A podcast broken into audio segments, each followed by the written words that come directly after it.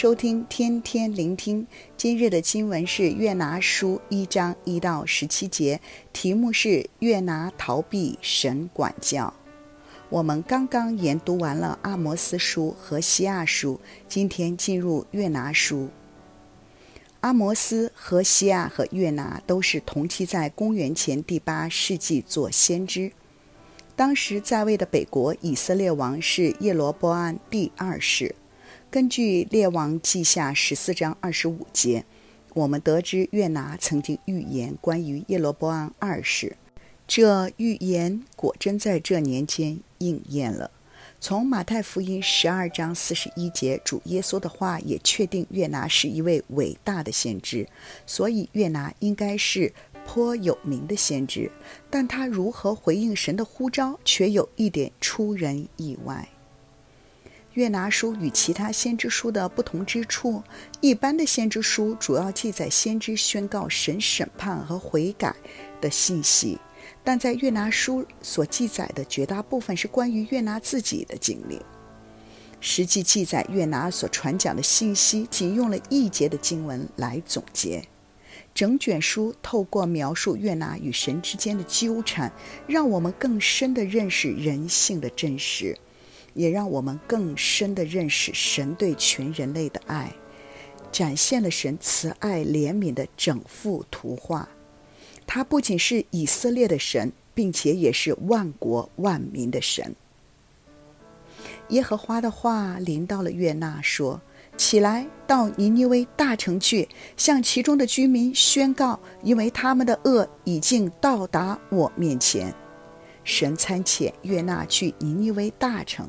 尼尼微是当时亚述的首都，大城是表示他非常的强盛，而他的恶行也同样的闻名。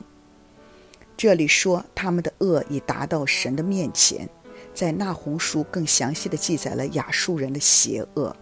他们不仅敬拜偶像，更非常的凶残，道德极之败坏，而且好战，经常入侵邻国。被他们残忍暴虐的人之哀痛已经达到了神的面前，所以约拿一听到神呼召他去尼尼微劝人悔改。他的反应是逃往他施去躲避耶和华。他施呢，既是现今的西班牙，在以色列的西面；而尼尼微城则位于今日的伊拉克，在以色列的东面。既是神要约拿往东，他偏往西逃。为何约拿要逃避神呢？原因第一点，因为亚述是以色列的强大外敌，可能因为约拿担心自己的国家的安危，出于爱自己民族的心，所以他心中巴不得亚述灭亡，就对以色列没有威胁了。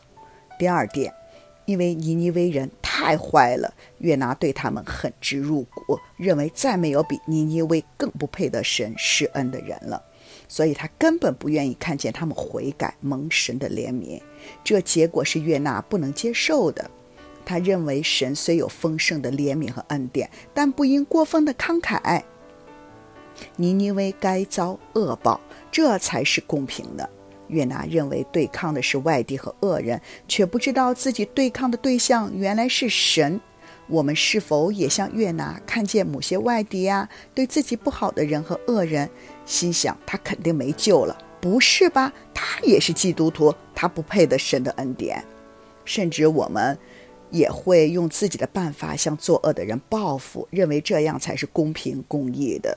我们是否也像约拿，心里有一些自己牢固的想法，这样才是对的？想按照自己的想法去行，甚至要求神也按照我的意思去行事，究竟是神的旨意，还是我们自己的心意呢？尽管约拿躲避神，但人真的可以躲避神吗？结果神管教了约拿，让他坐船逃往他施的途中遇见了大风暴，约拿被抛在了海中。耶和华安排了一条大鱼吞了约拿。他在腹中三天三夜。约拿想逃往他施这外邦文化的地方，他认为这是躲避神的好去处。今日我们是否也认为不回教会就可以躲避神了呢？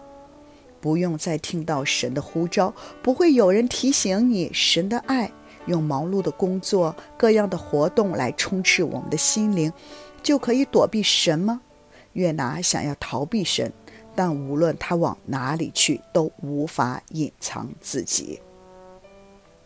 弟兄姊妹，你是否正在躲避神呢？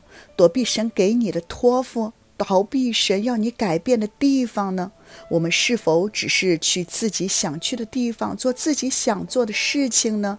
有自己的优先次序，想先赚钱呀，先爱情了，先家庭，而不去回应神的呼召。